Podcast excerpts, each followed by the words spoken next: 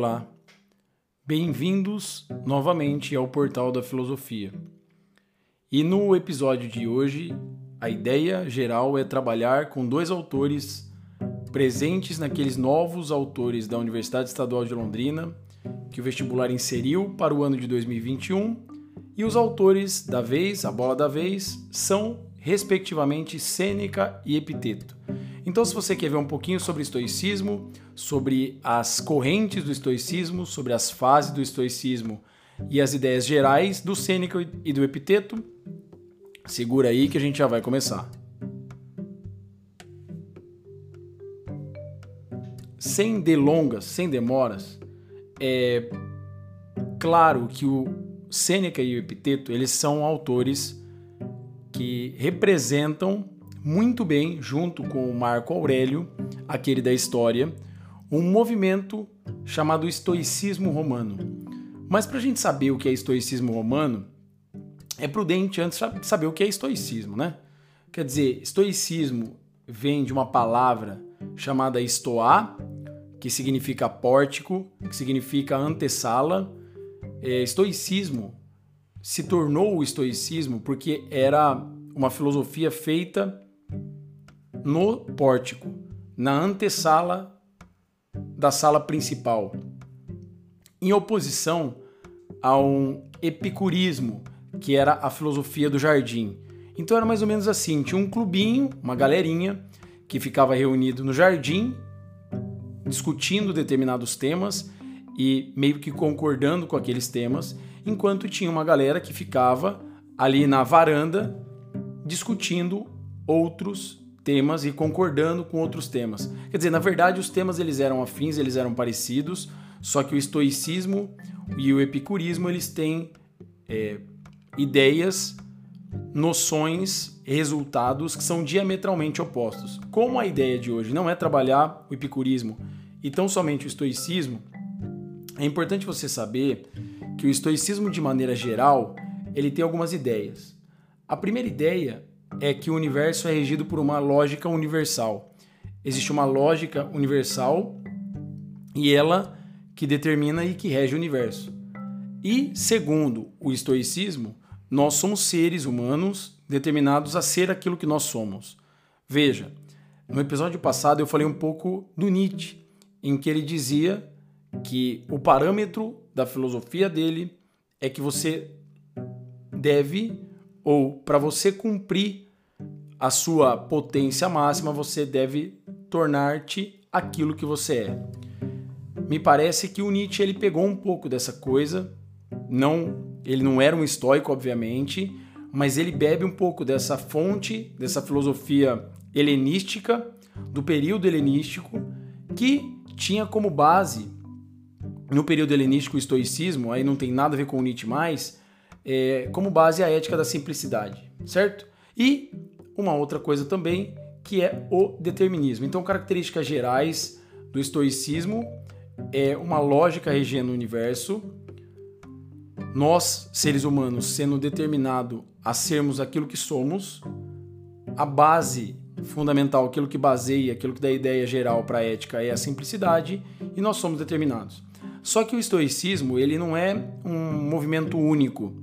Ele é um movimento que se divide basicamente em três momentos, que a gente chama de estoa antiga, estoa média e estoa nova ou nova estoa. Então, existe um estoicismo antigo, um estoicismo médio e um estoicismo novo ou estoicismo romano. O estoicismo antigo é representado, entre outros autores, pelo Zenão. Não é o Zenão de Eleia, tá? dos pré-socráticos, é o Zenão de Cício. A Estoa Média é um movimento posterior a essa primeira Estoa, essa Estoa antiga, que tem como representantes Panécio e Posidônio, que nós não vamos trabalhar hoje definitivamente, e a nova Estoa, que tem como representantes três principais autores que são Sêneca, Epiteto e Marco Aurélio. Dentro desses três autores que são imprescindíveis para a compreensão do estoicismo romano, Auel resolveu colocar o Sêneca e o Epiteto. E aí, quando a gente entra no estoicismo romano e na base do estoicismo romano, existem algumas divergências, algumas diferenças, alguns pontos não conectados é, entre o estoicismo antigo, que era aquela primeira, aquele primeiro fôlego do estoicismo, e o novo estoicismo, o estoicismo romano, ou então, olha que legal, estoicismo imperial ou neo-estoicismo. Então, se cair para vocês assim numa questão, o novo estoicismo, estoicismo imperial, neo-estoicismo, estoicismo romano, é basicamente a mesma coisa. Se refere ao seguinte: o estoicismo antigo tinha como parâmetro a vida segundo a natureza. Então, o viver humano era baseado segundo as leis da natureza. O estoicismo antigo era muito baseado, utilizava como fonte de pesquisa muito a lógica. E era uma filosofia chamada de filosofia da indiferença. Certo? Daquilo que vem a ser nomeado posteriormente de imperturbabilidade, a capacidade de permanecer imperturbável diante das adversidades do mundo. O estoicismo imperial, ele não é uma vida segundo a natureza, mas ele é, um, é viver segundo as possibilidades que eu tenho da vida. Não é uma filosofia da indiferença, mas é uma filosofia do acaso. E a fonte de pesquisa do estoicismo imperial, o neo-estoicismo, não é mais a lógica, mas há uma guinada de preocupação com relação à ética. Por quê? Porque o estoicismo romano, ou estoicismo, estoicismo imperial ou neo-estoicismo, está preocupado basicamente com questões muito mais voltadas a princípios morais e éticos do que questões lógicas. Olha que legal. O Sêneca e o Epiteto são autores que representam, do ponto de vista histórico, um declínio daquele movimento de formação e de construção e de sucesso da cidade-estado que imperava no momento ali do Sócrates, do Platão, do Aristóteles nem tanto, tá? Mas do Sócrates, do Platão sobretudo. Aquele ideal de, de polis como um movimento libertador do ser humano, do cidadão. E o Sêneca, só para vocês terem uma ideia, ele é de um movimento um pouquinho posterior a esses autores, quando o cristianismo estava na sua no seu movimento embrionário, quer dizer, ele não tinha nascido Tá? Eu estou pensando, não estou falando do Cristo, eu estou falando do cristianismo como movimento é, de pensamento, como movimento religioso, ideológico, filosófico e assim por diante. Quer dizer, o Sêneca, só para vocês terem uma ideia, ele nasceu em 4 a.C. e morreu aproximadamente em 65 depois de Cristo. E isso significa que o Sêneca é um cara contemporâneo a Cristo, que assim como tinha preocupações é, de cunho filosófico, ele também tinha preocupações de cunho religioso e místico. Por isso, presta bem atenção, tanto Sêneca quanto Epiteto são autores que têm um teor sim filosófico, senão eles não cairiam na, na Universidade Estadual de Londrina, mas eles têm um caráter místico religioso também muito importante. Bom, o que, que, é importante você saber sobre é, o Sêneca, sim, dados bibliográficos? Ele teve uma vida política, tá? Ele foi acometido com uma espécie de tuberculose aos 20 anos de idade. É, olha que vida interessante do Sêneca, mano. Ele foi exilado.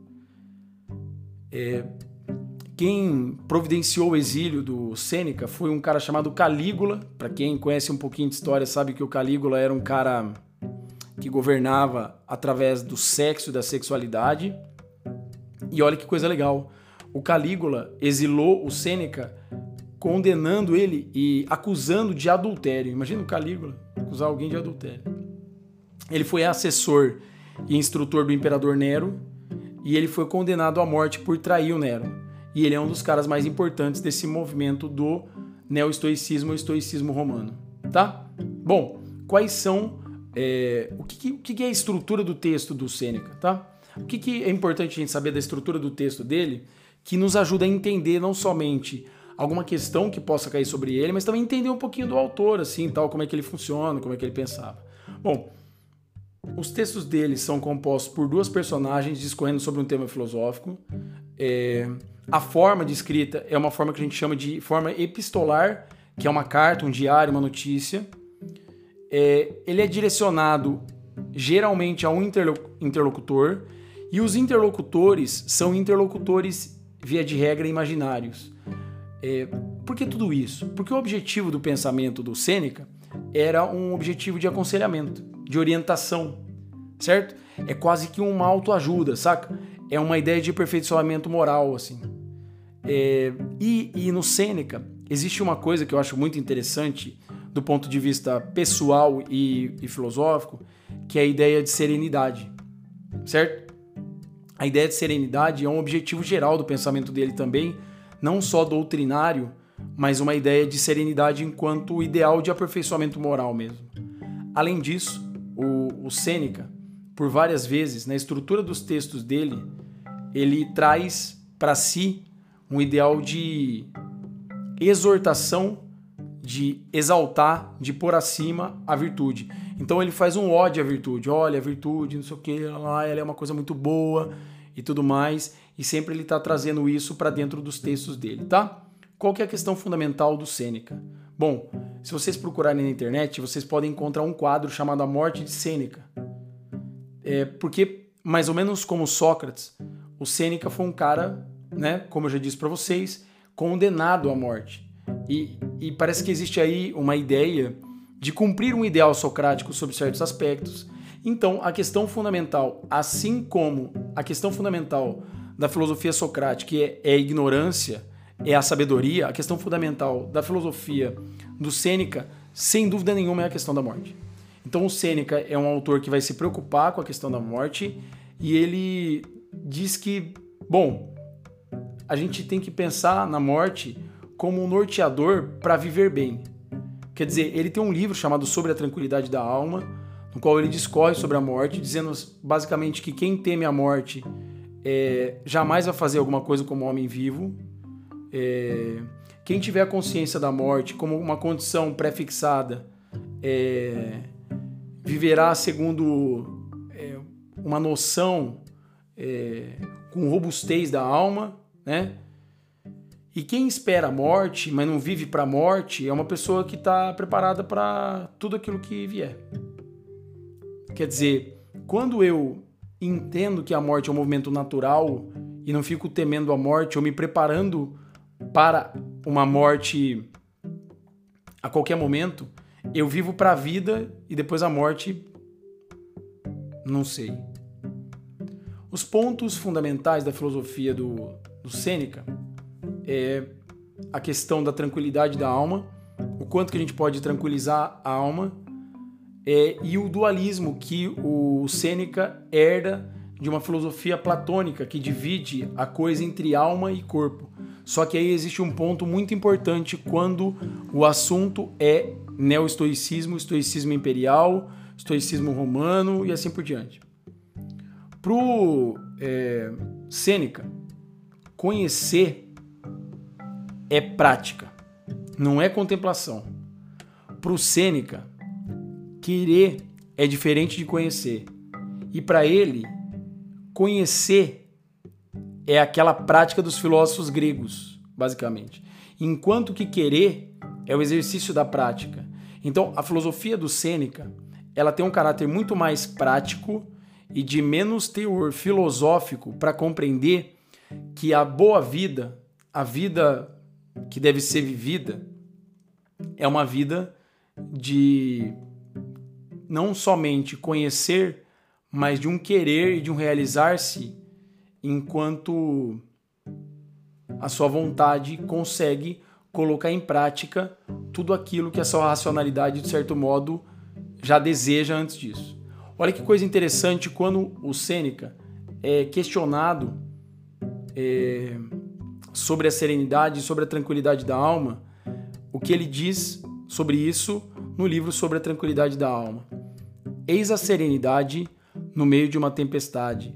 Eis um homem de alma digna de eternidade. Olha que legal, parece cristão demais, né? Eis um homem digno, eis um homem de alma digna de eternidade, a qual convoca seu destino para a comprovação da verdade, o qual, naquele último passo, interroga sua alma já de partida e aprende algo não apenas até o momento da morte, mas a partir da própria morte. Quer dizer, olha que legal, por mais que o Sêneca seja um autor que esteja dizendo que a gente não deve temer a morte, por outro lado, a filosofia dele é uma filosofia de, do preparar-se para a morte.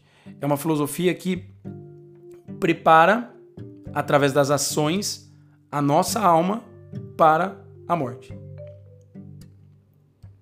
Certo? Legal isso, né? Eu sei que isso parece tudo muito difuso, parece tudo muito jogado, nada muito conceitual, nada muito filosófico, mas é isso. Eu não estou dizendo, por favor, pelo amor de Deus, que o Sêneca não seja um filósofo. Só estou querendo dizer para vocês que, pelo Sêneca e o Epiteto serem autores de um dado momento histórico onde existia, sim, um declínio do pensamento grego e, por consequência, uma gênese embrionária do cristianismo, existe um entorno misticista, místico, do qual, filosoficamente, o Sêneca e o Epiteto, muito embora eles tenham desenvolvido, eles não conseguem explicar racionalmente. Tem uma outra coisa também que é muito legal, que o Sêneca e Epiteto, sobretudo Sêneca, muito embora ele desenvolva a noção de vontade como a mola propulsora das ações de fraternidade, das ações de busca de uma morte boa, né, de uma de um preparar-se para a morte, melhor falando, ele não desenvolve o conceito de vontade e o conceito de vontade fica meio no ar. Certo? Maravilha. Vamos então ao nosso segundo autor, e ele é mais breve, que é um tal de Epiteto.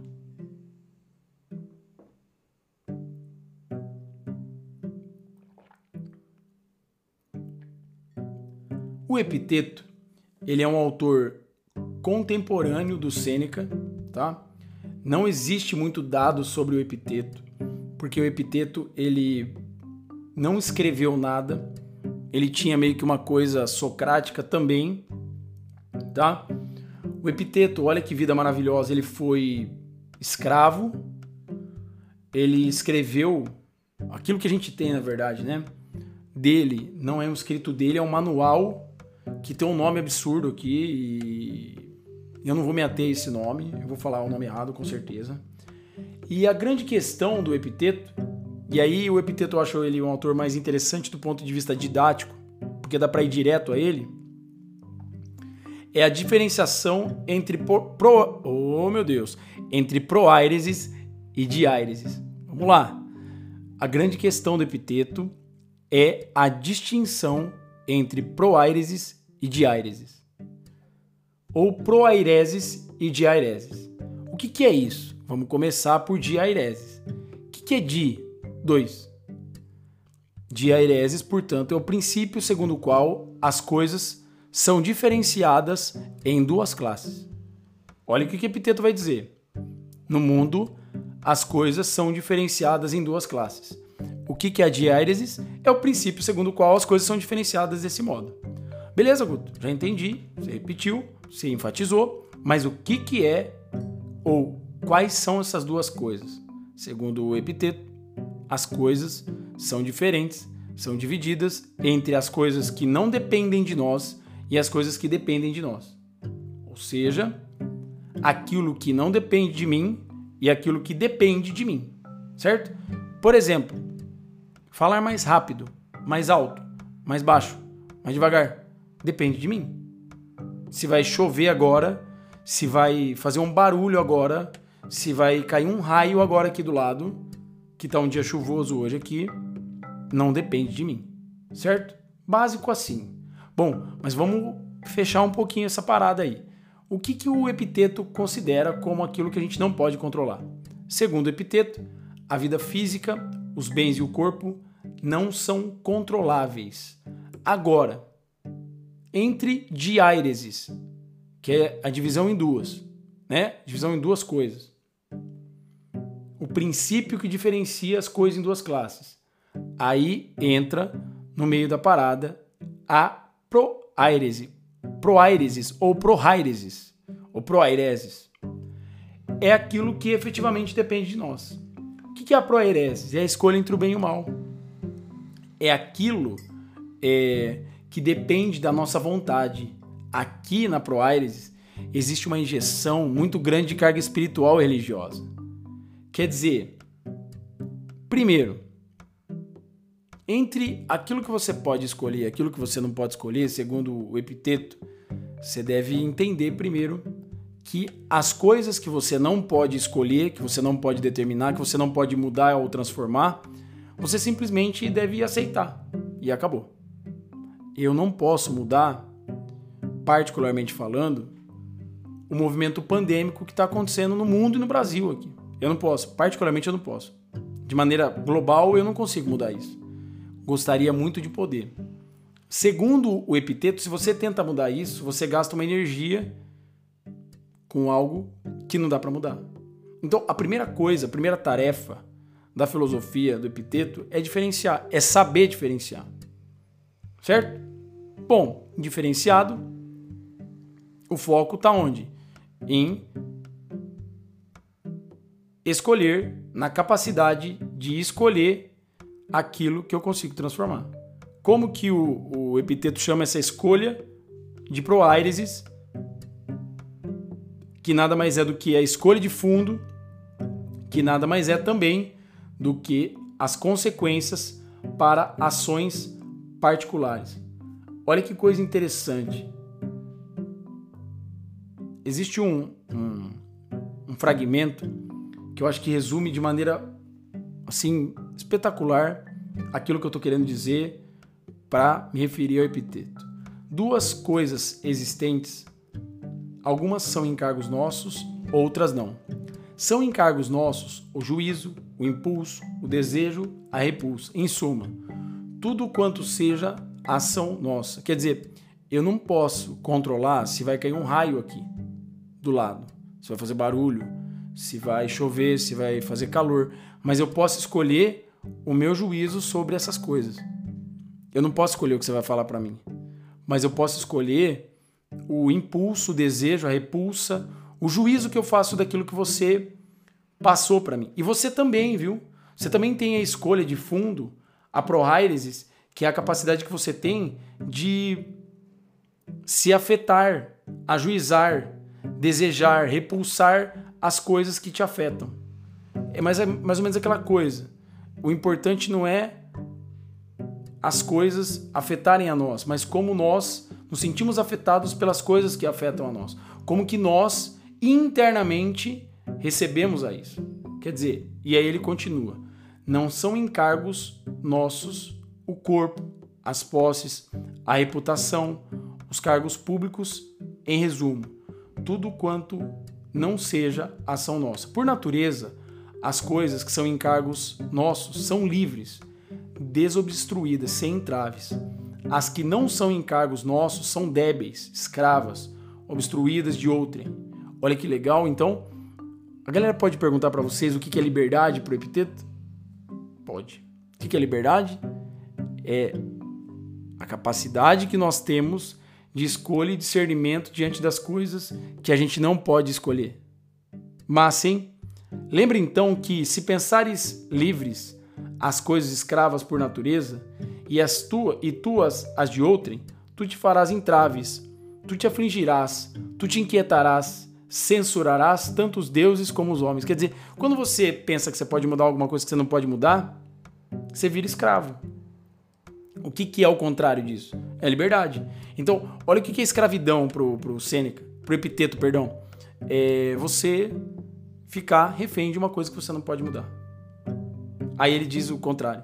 Mas se pensares teu unicamente o que é teu e o que é de outrem, como o é de outrem, ninguém jamais te constrangerá, ninguém te fará os obstáculos, não censurarás ninguém, nem acusarás quem quer que seja, de modo algum agirás constrangido.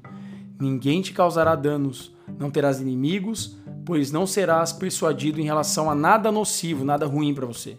Então, almejando coisas de tamanha importância, lembra que é preciso que não te empenhes de modo comedido, mas que abandones completamente algumas coisas e por ora deixes outras para depois. Lembra aquela história do meio termo do Aristóteles? Aqui não funciona. Aqui ou é aquilo que eu posso controlar, aquilo que eu posso escolher, aquilo que está na minha alçada, ou é aquilo que não está na minha alçada. E eu tenho que saber definitivamente escolher, discernir, melhor falando, aquilo que é da minha alçada e aquilo que não é da minha alçada, eu tenho que aprender a excluir. Certo? Mais uma vez, espero poder ter ajudado vocês. Eu volto na sequência com mais áudios sobre os autores novos da UEL. Depois dessa série de áudios, tem muito mais coisa rolando aí. Valeu para vocês. Falou.